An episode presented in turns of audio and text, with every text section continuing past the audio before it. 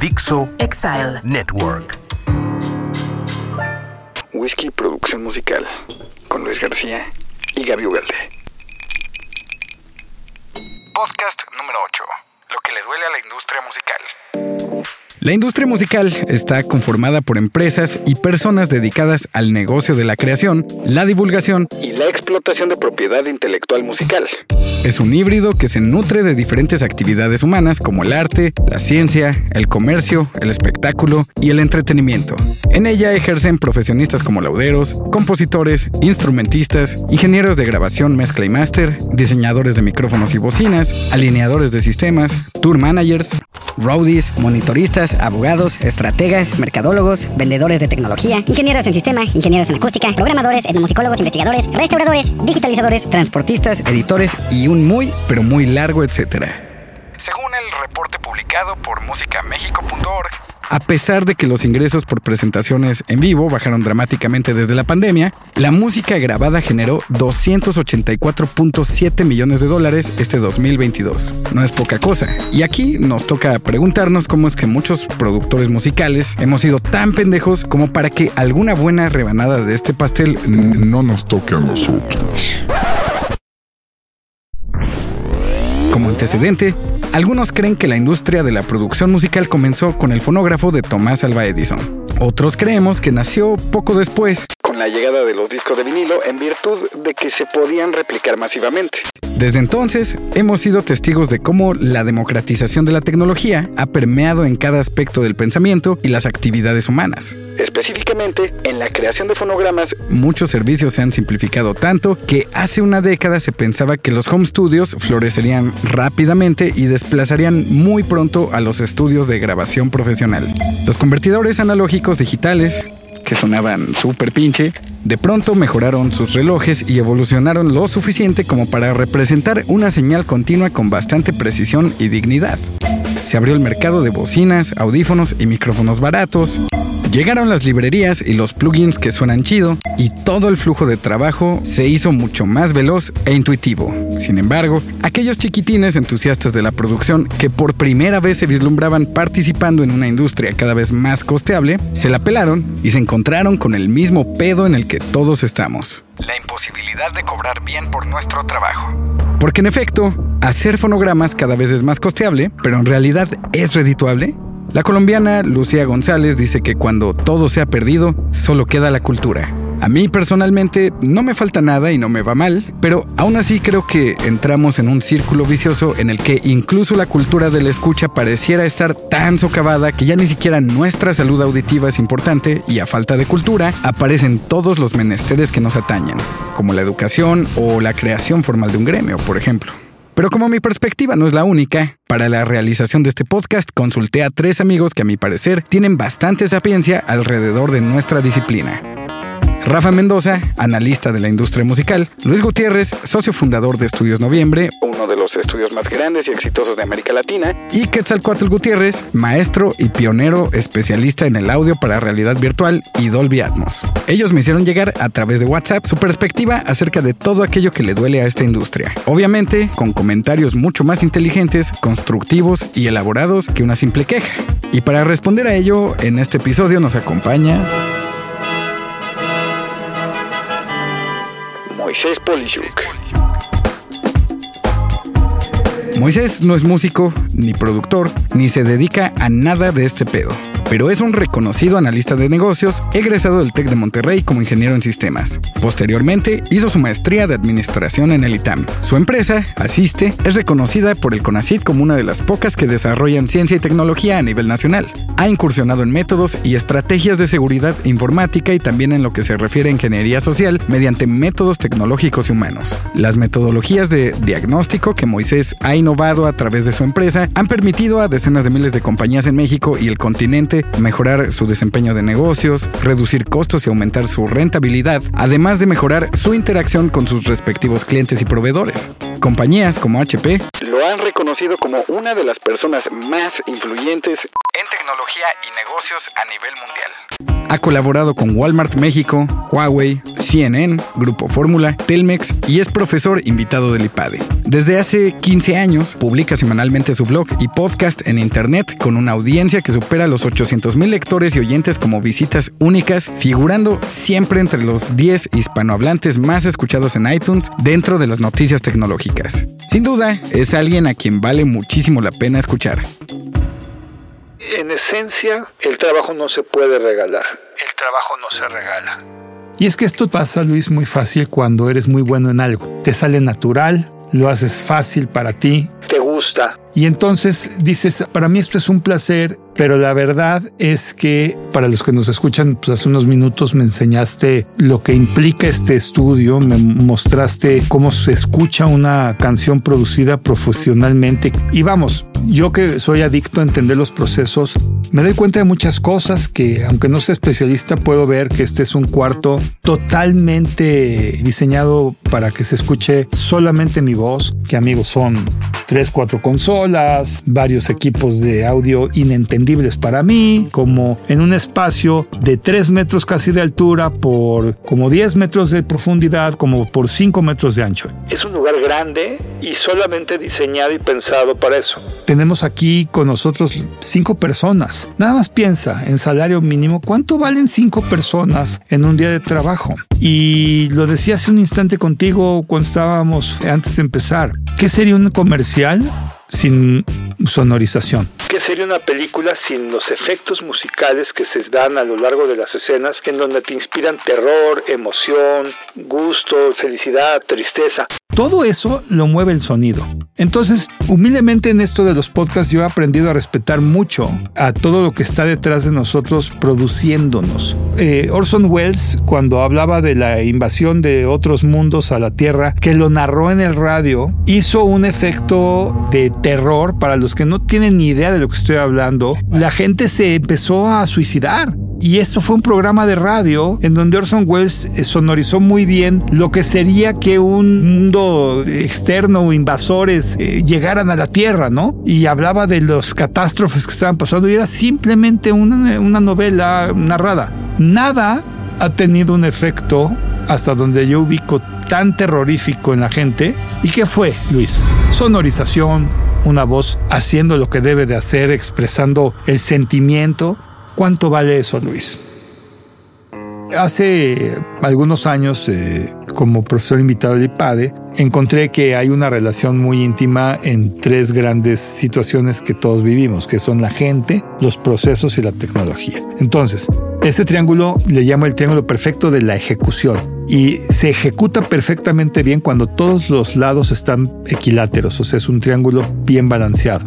Este triángulo perfecto de la ejecución es lo que nos eh, arroja un indicador, vamos a llamarle, de qué va a pasar contigo y qué está pasando con una industria o qué está pasando con un negocio o qué está pasando contigo como persona. Entonces, cuando tú me invitas a tu programa y me preguntas qué está pasando con la industria, por qué estamos como estamos, bueno, la primera, el trabajo no se regala, ¿no? Vamos a hablar un poco más profundamente de por qué vale tan poco. Y hay un efecto económico en todo lo que sería la curva de oferta y la curva de demanda, en donde obviamente si hay un mayor número de oferentes que de demandantes, el precio tiende a ser elástico y si no estoy hablando en chino, lo que quiere decir es que el precio tiene que bajar. Si hay 500 personas y 3 clientes, pues simplemente el precio va a tener que ser muy bajo. Pero la pregunta es, ¿de verdad ofrecen lo mismo? O sea que el problema, Luis, de fondo en esto que estás platicándome de tiempo atrás es el famoso problema de la, más que profesionalización, de la diferenciación. Yo creo que lo primero que deberían de hacer en esta industria es explicar y entender lo que significa hacer una cosa de este estilo.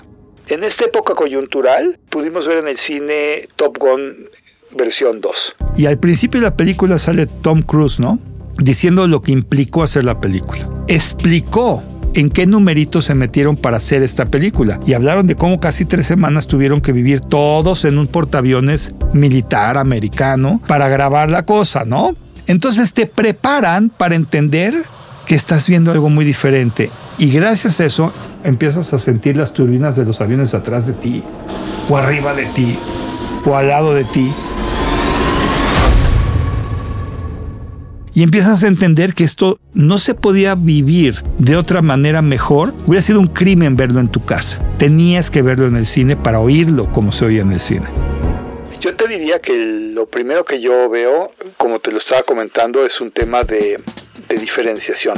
Como dicen vulgarmente, entre perros hay razas y hay cosas muy diferentes en el espectro del sonido. Un error es no entender lo que implica producir una cosa que demanda de el triángulo que te platiqué de gente, procesos y tecnología y la otra es que tú te pongas a hacer eso sin procesos y básicamente con la tecnología que tengas a la mano pero no la correcta. Cuando sucede eso y tienes la tecnología incorrecta, la gente incorrecta y no tienes procesos, tienes un caos. Simplemente todo el tiempo va a salir algo totalmente diferente. Mal que bien en esta industria, los profesionales sí tienen un método, sí tienen un proceso y sí tienen una tecnología. Eh, amigos que nos están escuchando, el simple hecho de que yo me sentara acá tuvo una preparación de este estudio de unos 15 minutos en donde ajustaron ciertas cosas, cambiaron ciertos cables. Movieron los micrófonos de cierta forma, nos escucharon para poder eh, modular y hacer una serie de cosas que yo eh, me escapa el conocimiento a saber qué fue. Pero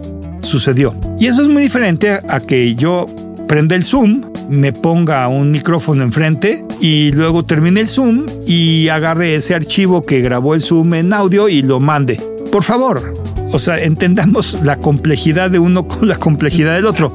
Y no podemos hablar de que vale lo mismo. Entonces el problema está en que en tu industria no saben explicar lo que hacen. No se entienden ni siquiera los procesos por los que tienen que pasar para eso. Empiezan a hablar en tecnonerd. O sea, en pocas palabras, entre ustedes se entenderán. Pero yo, gran parte de la conversación que tuvieron en este mismo momento, en este mismo lugar, y conste que soy ingeniero y que algo de acústica aprendí en la carrera y demás, se escapa a mi capacidad de entendimiento totalmente. Y que la curva de aprendizaje para que un yo pudiera hacer lo que ustedes hacen, eso es lo que no saben ustedes valorar. Porque eso tiene un valor. Demanda know-how, o sea, conocimiento, experiencia, que tienen que cobrar. que se tiene que valorar. Aquí ustedes llevan miles de horas, hombre, miles, aprendiendo a hacer cosas o descubriendo ciertas cosas o integrando ciertas cosas que cómo no puedes valorar, tienes que valorar. Entonces, primer error. Definitivamente es que no se quieren. No entienden que lo que hacen tiene un valor. Cuando ya llegas a entender el valor, pues el valor, cualquier escuela de contaduría te puede decir cómo dividir costos, ¿no? O sea, tienes un costo de, de, energía eléctrica que va a haber acá, tienes un costo de renta del lugar a donde estamos, tienes un costo de los seguros que aseguran toda esta tecnología que está espectacular, tienes un costo de todos y cada uno de ustedes que están conmigo hoy, incluyéndote tú, de qué tuvieron que hacer para llegar a este momento. Tienes un costo de depreciación de, yo me atrevo a decir, millones de pesos de equipo del otro lado. Comparar eso con grabar en un micrófono Blue Yeti no puede ser ni de broma justificable. Caen las ridículas. Entonces, yo creo que el primer consejo que yo haría es que desglosen en cada uno de sus procesos y de sus proyectos qué implica hacer eso. Hagan un inventario de todas y cada una de las cosas que están usando y haciendo, que obviamente contribuyen o aportan al proyecto. Yo sé que vas a tener una cafetera aquí afuera, eso no aporta al proyecto. Estoy hablando específicamente de todo lo que es inherentemente diseñado para que el proyecto sea un éxito. Costealo. Todo esto se puede valorar, se puede monetizar. El paso número dos. Yo digo que deben de inyectar dolor al que te está contratando. Cuando te dicen que es muy barato o muy caro, y típicamente es muy caro siempre todo, dile, mira, te puedo reducir esto si de repente le quito esto. Y ponérselo. Y entonces lo que vas a decir, pues eso es una porquería. ah, bueno, pues entonces te voy a consentir en lo que quieres, pero te va a doler, pero te va a gustar. O sea, tienes que saber y tienes que entender, ¿no? Que esto tiene un valor. Y yo creo que en tu industria, aparte de no quererse, aparte de no valorarse, aparte de dar por visto que como ya tienen el estudio, ya está. No es cierto, se deprecia. Entonces, dado que ya toda tu industria está en el piso de que nadie cobra nada y que el primero que cobre es el que se ve mal, que ya no se acostumbra, o que los clientes, que son pocos, te ponen las reglas del juego y te dicen, pues mira, si no lo quieres tú, seguramente hay estos 10 más que lo van a hacer. Que es lo que típicamente pasa. Tienes que entonces irte y hago una referencia a una obra muy productiva que les recomiendo leer, que es La estrategia del océano azul. The Blue Ocean Strategy, es Chan y no me acuerdo el otro con M. Melbourne, creo que se llama. Estos dos cuates empiezan hablándote de una historia en decadencia que es el circo. Y te dicen, el circo ha sufrido en las últimas décadas porque maltrato animal es seriamente penalizado, todo está horrible ya en el circo, huele espantoso, hasta los malabaristas tienen las mallas rasgadas, se ve horrible, este, hay riesgo de que te mate un animal si se les escapa el león o el elefante. Y en pocas palabras, el boleto del circo que, que existe de cientos de años en el pasado va bajando dramáticamente. Hasta que de pronto llega un disruptor en esa industria y ofrece un circo sin animales, un solo animal, con un espectáculo musical, insisto, tu industria acústico y de efectos especiales impresionante, con una historia y una escenografía espectacular, malabaristas, artistas, entertainers, como se dice en la industria en Estados Unidos, inigualables, y se llama Cirque du Soleil. Y estos cuates, en lugar de cobrar por un boleto de 50 pesos, que es lo que te va a costar la entrada en un circo, en una carpa rasgada, te van a cobrar 200 dólares. Y lo peor es que los vas a pagar y los vas a disfrutar. Y entonces, ¿qué te dicen? Que en un océano rojo todos están matando, el precio es una desgracia, todos están contra todos, todos están por lo mismo, todos buscan los mismos clientes con los mismos recursos de la misma manera. Hasta que de pronto llega un disruptor con una música impresionante, con una solución, con efectos especiales, con lo que tú gustas y mandes, y pueden cobrar en una industria obsoleta cientos de veces más un boleto que está agotado. Históricamente todo mundo tiene meses para quererlo ver y está sucediendo. Tu industria se merece esto. Tienen que hacer un océano azul. Muchos de ustedes van a tener que inventar un nuevo mercado para un nuevo tipo de producto, para un nuevo servicio. Y entonces aquí es volumen o precio. Tienes que pensar si quieres 100 de a 1 o 1 de a 100. Ese es el siguiente gran problema de una industria, ¿no? Otra vez aquí nos vamos al mercado de volumen. Una vez más, tienes que balancear qué quieres. Y si entonces alguien quiere salirse de ahí, va a tener que hacer algún ejemplo como el que te decía del libro diferente dentro de una industria totalmente saturada. Pero si tú me dices, ¿y cómo resolvemos que cobremos más dado que antes lo regalábamos? Ya no puedes. O sea, en el momento en el que tú bajaste los precios de tu producto a niveles desgastantes, solo haciendo algo diferente o vendiéndolo de forma diferente, vas a poder educar a un nuevo mercado. Vamos, no hay imposibles nunca, pero digamos que va a ser mucho más complicado. Sin embargo, ¿por qué no encuentran un nuevo mercado? Sálganse del mercado del Océano Rojo en el que se están matando. Ahora, esto también se va a enriquecer en los siguientes años. Ahorita estamos acabando casi 2022 o más de la mitad de 2022. Con todo el fenómeno de ESG, de la parte de Environmental Sustainability Governance. Todas las compañías quieren ahora hacer lo correcto de la manera correcta. Y eso quiere decir que tienen que ser ambientalmente responsables de lo que hacen. O sea que si tu producto contamina demasiado, a pesar de que sea maravilloso, tiene que ser castigado y no te lo voy a comprar o no te quiero como proveedor porque eres sucio y la huella de carbono no la respetas, la sustentabilidad no la respetas y la gobernanza es espantosa. Tratas mal a todos los que trabajan para ti. No me niegues que han sido ustedes maltratados por sus clientes. Feo. Lo que yo te digo con esto es que esas grandes casas de producción y demás no pueden hacerse de la vista gorda ya con toda la parte de gobernanza y sustentabilidad y de la parte ambiental, que quiere decir que si a costa de haber sacado esa película o haber sacado ese proyecto musical o lo que quieras, malgastaron, apretaron, torturaron literalmente a los que están detrás de esto, van a ser penalizados próximamente hasta judicialmente. Claro que estamos a años de que esto empiece a tener mucha fuerza. Pero eso es lo que creo que serían los grandes cambios que deberían de pasar en tu industria. Ok, a ver. Aquí tengo los comentarios que me hicieron llegar Luis Gutiérrez, Rafa Mendoza y Quetzalcoatl Gutiérrez antes de grabar este podcast. Son varios comentarios, no nada más son de ellos tres. Quetzalcoatl también se encargó de recopilar perspectivas de otras personas que trabajan en esta industria. Pero particularmente me gustaría que escucháramos este mensaje de voz que me mandó mi tocayo, Luis Gutiérrez, vía WhatsApp porque creo que representa y comparte un poco del sentir generalizado de los demás comentarios que también tengo aquí.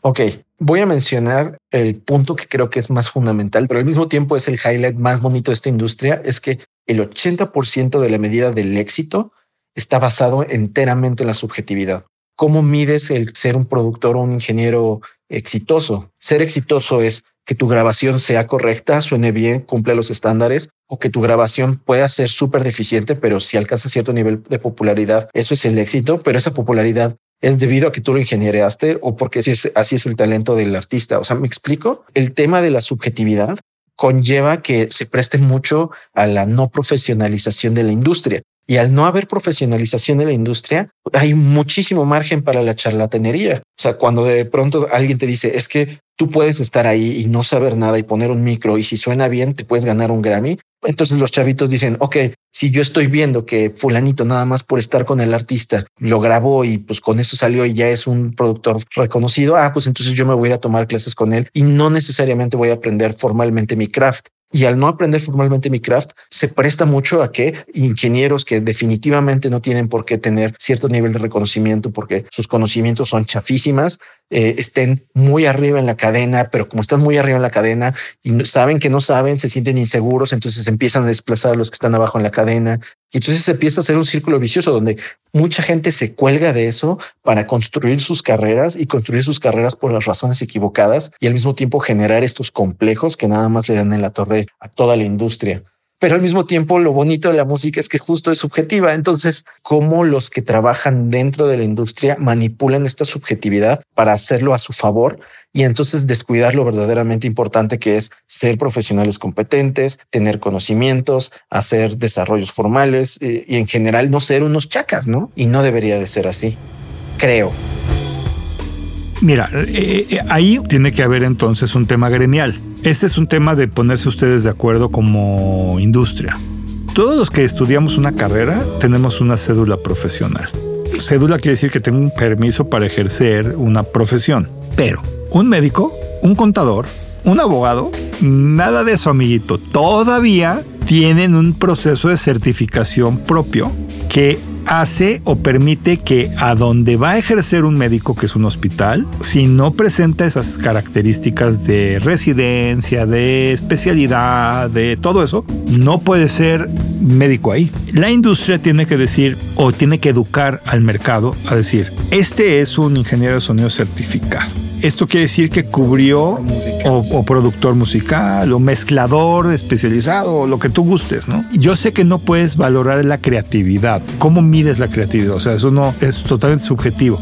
Lo que no es subjetivo es que para un proceso creativo si hay un algoritmo y hay un método y tiene que por lo menos conocer el método. Y voy a mi triangulito otra vez, gente, procesos y tecnología. Aquí tienes la tecnología muy clara. Eso es lo que va a hacer que unos puedan cobrar 50 pesos por hora y otros 50 dólares la hora. Aquí lo que estamos hablando es que tu proceso seguramente te va marcando tiempos, te va marcando recursos, te va marcando necesidades. Y bueno, se abre todo un universo, Luis, de la parte legal. La carrera contable y la carrera legal son carreras que son indispensables para toda profesión y ustedes no están exentos. Ustedes tienen que contratar servicios profesionales de despachos profesionales, tanto contables como legales, para poder crear contratos sólidos que Mira, no quiere decir que se acartonen los negocios. Lo que quiere decir es que es un universo de expectativas las de los clientes y los proveedores. Tú como proveedor tienes una expectativa, yo como cliente tengo otra, y entonces mi imaginación me deja pensar a dónde yo quiera llegar y, y es que yo pensé, es que sentía que ya estaba incluido. Es que la vez pasada sí sucedió. O sea, estos esques, la verdad es que no deberían de ser. Si está en blanco y negro, y a ver, esto es lo que te voy a entregar en este tiempo, con esta duración, con estos efectos, con estas características, o sea, ya está definido. Y luego viene la parte que más gusta o disgusta, que son penas convencionales. O sea, si tú no me pagas, esto es lo que te va a pasar. O sea, las cosas espantosas, ¿no? Las cosas que no quieres llegar a tener, pero cuando las pones en papel y dices, si tú no haces esto, te va a pasar esto, es muy diferente a que llegues a cruzar ese puente. Y que tengas que empezar a hacer esas cosas. Mira, siempre hay tonos de gris, no puede ser blanco o negro, pero hay un punto en el que si cruzas cierta raya, sí se vuelve blanco o negro. O sea, en pocas palabras, no me pagas y yo ya lo hice, aquí está el procedimiento. Una vez más, esto es lo que va a pasar. Cuando ya te lo dejé saber antes de, ya decidirás tú si me pagas o no, ya decidirás tú a lo que te vas a tener si no lo haces. Pero nadie en sus cinco sentidos, Luis, quiere hacer un negocio para fracasar o perder el tiempo en, cosas. O sea, y ahí viene otra vez otra cosa que falla mucho en tu industria por lo que pude ver en los comentarios. Dado que todos se quejan como que de los mismos fenómenos, lo que está pasando es que ustedes no saben una palabra y la palabra se llama valor. No saben valorar y no saben lo que es el valor. Lo que hacen tiene un valor, es un intangible brutal pero tiene un valor. Hay tecnología gestacional que puede decirte quién es el individuo que va a un concierto. Te puede decir sus preferencias. Yo puedo saber, Luis, si tú fuiste a X o Y concierto por tu número celular, por tu dirección MAC de tu celular. Puedo saber que estuviste allí y puedo mandarte hasta un mensaje político derivado de que sé que te gusta ese tipo de espectáculo. Como ves, ese triángulo de la gente, los procesos, la tecnología va a estarte acompañando mezclado con a quién se lo vendes. O sea, el dicho famoso ese es no le des margaritas a los cerdos. O sea, gente que no te sepa apreciar lo que tú puedes hacer no es tu mercado tienen que empezar, amigos creativos, a entender que tienen que tomar medicina y esa medicina es la parte de la, administración, la estrategia y si no la tienen, contrátenla. O sea, así como los contratan ustedes para cosas que nadie entiende, ustedes si no entienden o no les gusta o las dos, no lo obvien. Si es necesario, no te gusta, contrata gente que está dispuesta a entenderte y hacerlo por ti, pero finalmente no lo obvies porque entonces resulta que trabajas de más, que te pagan de menos, que no es lo que quiso nadie, que te hablan mal, ruido en redes sociales porque hiciste cosas que ellos no querían, etcétera, etcétera, etcétera. Hay que, hay que responder a eso, ¿no? Mi querido Moisés, muchísimas gracias por tu participación en este podcast. ¿Con qué te gustaría concluir? Bueno, mira, yo puedo concluir una cosa muy particular. O sea, el hecho de que no entienda el negocio de ustedes y que no no, sepa mucho cómo expresarlo, no me exime de decirles que yo soy altamente motivado por los efectos sonoros y musicales. Realmente me considero privilegiado por tener ese sentido, como los que los tenemos, y con el tiempo he aprendido que en las cosas más simples que ustedes hacen están detalles conmovedores, puedo decirlo. Eh, nada como el sonido yo creo que va a impactar en la mente de una persona cuando está bien complementado con las ideas. Y si derivado de esta plática, Luis, alguno de ustedes llega a sacar un nuevo producto o servicio que verdaderamente genere ese océano azul de posibilidades nuevas, frescas y muy divertidas y diferentes, creo que invertimos muy bien este tiempo. Esto que hacen tan bien ustedes seguirá siendo un talento humano, que es la otra cosa. Veo muy difícil, Luis, como corolario que la inteligencia artificial llegue a emocionar a la gente tanto como lo hace un humano cuando entiende el concepto que tiene que hacer. Creo que el humano en esta industria más que ninguna otra puede hacer la gran diferencia entre lo que emociona, lo que cautiva y lo que decepciona. Con esto concluimos este podcast, pero no sin antes decir que es necesario observarnos a nosotros mismos desde una óptica diferente establecer un diálogo no solo entre profesionales, sino hacia afuera, para que los demás entiendan que el proceso de la escucha es también una forma maravillosa y única de comprender al mundo.